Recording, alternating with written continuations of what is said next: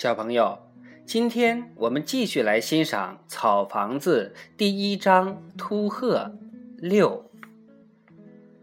春节即将来临，油麻地小学接到上头的通知，春节期间将举行全乡四十三所中小学的文艺汇演。这种汇演基本上每年一次。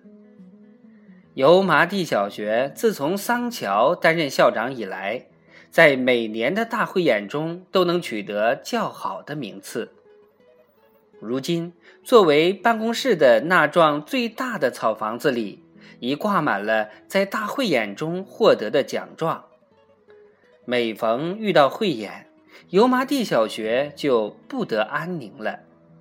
各班级有演出才能的孩子都被抽调出来，在临时当作排练场地的又一幢草房子里，经常成日成夜的排练。这些孩子有时累得睁不开眼睛，桑乔却用鼓槌猛烈地敲打鼓边，大声叫着：“醒醒，醒醒！”于是，那些孩子就一边揉着惺忪的眼睛，一边又迷迷糊糊地走上场。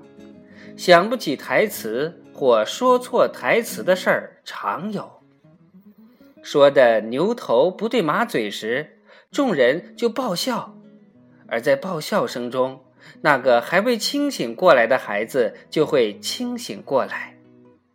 桑乔除了大声吼叫之外，在大多数情况之下，都是小心翼翼地呵护着这些能为油麻地小学争得荣誉的孩子。其他同学要经常参加学校的劳动，而这些孩子可以不参加。每学期评奖，这些孩子总会因为参加了油麻地小学的文艺宣传队而讨一些便宜。夜里排练结束后，他会让老师们统统出动，将这些孩子一一护送回家。